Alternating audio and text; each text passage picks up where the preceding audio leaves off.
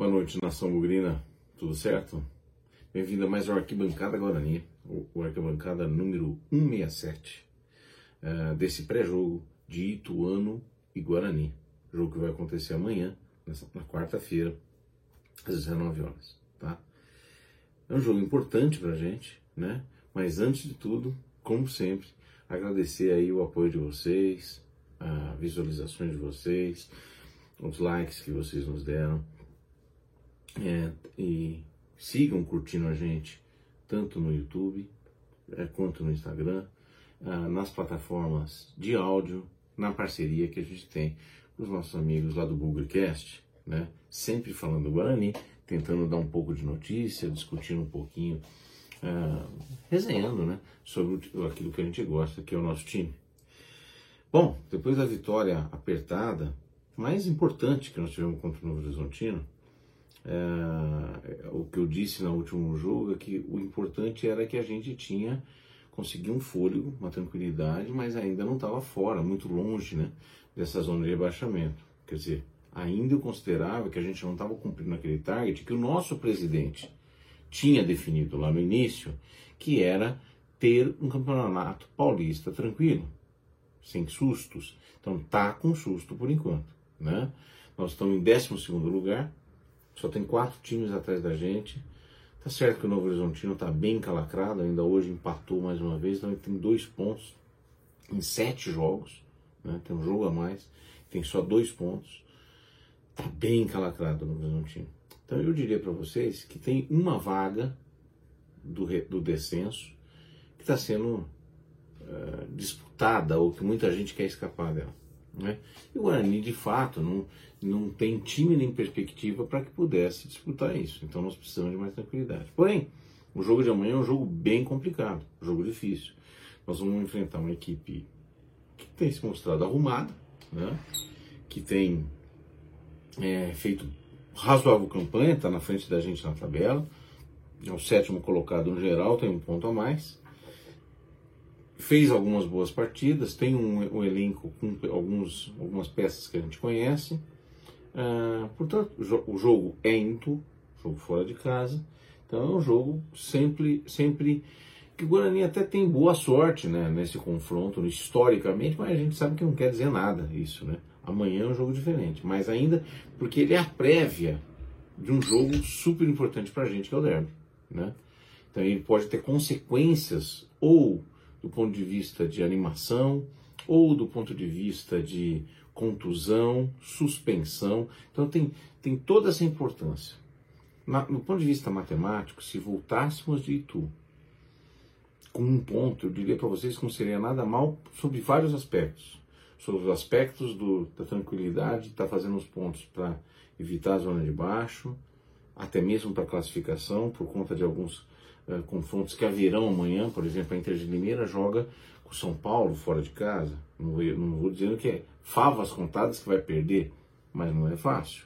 Então o Guarani pode ganhar posições mesmo sem a, a vitória. E no próximo sábado, sim, um jogo, um confronto que para a gente é muito importante e para o campeonato vai acabar sendo também. Né? Uma derrota amanhã para o Ituano bota pressão em cima do time na véspera do derby. Né? E uma vitória amanhã para o Guarani seria sensacional, porque vai com moral para o derby, a gente faz 10 pontos de uma vez, né? praticamente joga fora essa, essa discussão uh, do rebaixamento, apesar de que eu acho que vai precisar de mais pontos esse ano, mas seria efetivamente muito importante. Então vamos falar um pouquinho da situação. O Guarani hoje está em 12 com 6 jogos, 7 pontos. O, é, duas vitórias, um empate e três derrotas fez apenas 5 gols e tomou 8, menos 3 de saldo, aproveitamento de 38,9. O nosso adversário está um ponto só na nossa frente, mas ele é o sétimo colocado. Está todo mundo muito apertado. Em seis, nos mesmos seis jogos, fez um ponto a mais, 8. Duas vitórias, como a gente, dois empates e duas derrotas. Fez 9 gols. Nós temos 5. Eles tomaram o mesmo número de gols que a gente, 8. Tem um saldo 1, aproveitamento de 44,4. Então, nós estamos ali são campanhas muito parecidas, né? É, eles, o Novo Horizontino, desculpa, o Ituano, é, teve as duas vitórias deles venceram em casa. Isso é uma dada importante contra Novo Horizontino e Inter de Limeira. As duas derrotas que eles tiveram, é, uma foi em casa para o Corinthians, que é considerado um time da capital, um jogo mais complicado, e para o Santos no último final de semana, por 2 a 1 um. E não foi um jogo é, onde eles foram absolutamente dominados ou destroçados, não, 2 a 1 um. E dois empates com o São Paulo fora de casa e com a Água Santa fora de casa. Então é uma campanha, na minha opinião, de respeito do Ituano. Né? O Ituano tem um time base, um, um, time, não sei se é o que vai jogar amanhã, mas um time com algumas peças que a gente conhece. Começando pelo goleiro, Pegorari, já jogou no Guarani, é um bom goleiro. Né? É, o lateral é o Córdoba, um estrangeiro. Uh, a zaga, Rafael é, Pereira, se não me engano, e Léo Santos, que é o zagueiro, um grandão que a gente conhece, faz gol na gente, é doidado, faz, fez gol com, ano passado pelo Ituano e pelo Cruzeiro, se eu não me engano, dois. Então, tá sempre fazendo gol na gente. O Roberto, lateral esquerdo. Lucas Siqueira é o volante, que jogou o último campeonato da Série B pelo Remo, é um bom volante.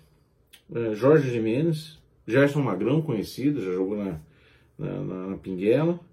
É, Neto Berola, fez gol na gente naquele fatídico jogo contra o Confiança em casa. Rafael Elias, mais conhecido como Papagaio, começou no Palmeiras, foi para o Atlético Mineiro, deu umas voltinhas aí, voltou agora para no Ituano. Caio Mendes e o técnico é o Mazola Júnior, que é de Campinas e é pinguelento. Né? Além disso, tem o Igor Henrique, que joga no time que está suspenso amanhã. Normalmente é, é o 12 jogador, vamos dizer assim, mas está suspenso amanhã com os três, três amarelos. Então, é um jogo bem complicado. É um jogo, não digo de seis pontos, nada disso, mas é um jogo é, que tem interesse na classificação geral, obviamente, mas o interesse principal de a gente manter essa recuperação. Né? O Guarani é, venceu o último jogo contra o Novo Horizontino, não tinha ido nada bem no jogo anterior contra o Botafogo, então a gente espera estar nessa curva de recuperação. O Guarani é, também, uma outra característica, no último jogo, o Daniel Paulista fechou o time, fechou a casinha, é, colocando, jogando com três volantes e um meia, no 4-4-2, só Júlio César e Lucas lá, lá na frente, e provavelmente ele deve manter o mesmo time. Normalmente o que a gente faz aqui é a sugestão de como a gente escalaria o time. Para ser muito sincero, hoje eu não faria muita coisa diferente, não. Né? Então, por exemplo, Vamos lá. Kozlinski, inegável. Diogo Matheus, para mim titular. Ronaldo Alves, Hernando, é, são os caras, se não é a melhor zaga, mas tem muito pouco para mudar. O que eu mudaria talvez fosse o Hernando pelo Derlan, mas eu acho que ali é muito próximo uma coisa do outra. E o Matheus Pereira, que na última vez eu, eu disse para vocês que eu colocaria o Eliel, porque eu acho que ele saiu prematuramente. No último jogo, o Matheus Pereira fez uma boa partida, então não teria motivo para tirar ele agora.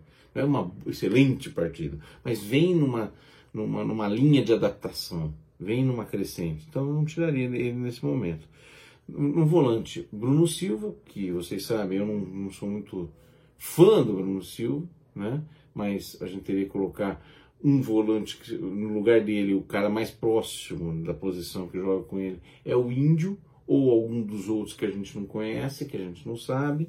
Rodrigo Andrade, que é, na minha opinião, o melhor ali desse meio-campo. E se formos jogar com três volantes, não poderia colocar o Persson ao invés do, do Bruno Silva. Nós estamos falando de Bruno Silva ou Persson, né? Ele vai optar pelo Bruno Silva com certeza, o capitão do time. Então não adianta a gente ficar perdendo muito tempo aqui. E Giovanni Augusto. Lá na frente, com certeza o Lucão e mais um rapidinho. Eu gostaria muito de ver, curioso, um jogo inteiro com o Lucas Venuto, por exemplo.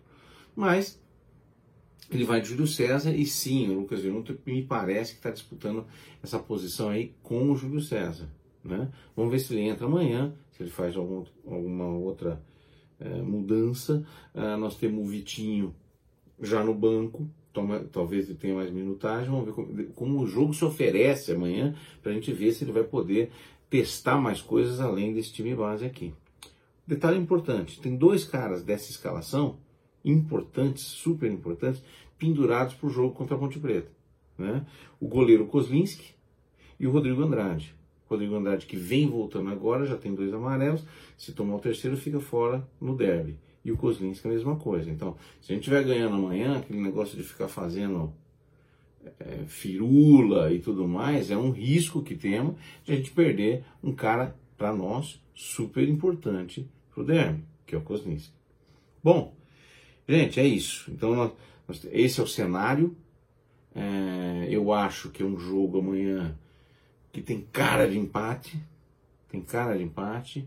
É, acho mais ainda que se vier com empate, a gente conseguir trazer algum pontinho de Itu, é bom resultado, na minha opinião, e se preparar para o sábado, que é um jogo super importante. Eu não estou pensando ainda no jogo do sábado, sim, mas a gente é, não pode estragar o time para o jogo de sábado, que é um jogo super importante para a gente. Né? Os dois jogos, em termos de pontuação, são a mesma, mesma coisa, eu diria, em termos de classificação e tudo mais. Mas eu acho que dá para roubar um ponto amanhã em Itu e fazer um bom derby no sábado. Tá bom? Impossível não pensar no sábado, tá certo? Gente, eu desejo muito boa sorte para nós, para o Guarani amanhã, e a gente se vê amanhã no pós-jogo. Um abraço e até mais. Tchau.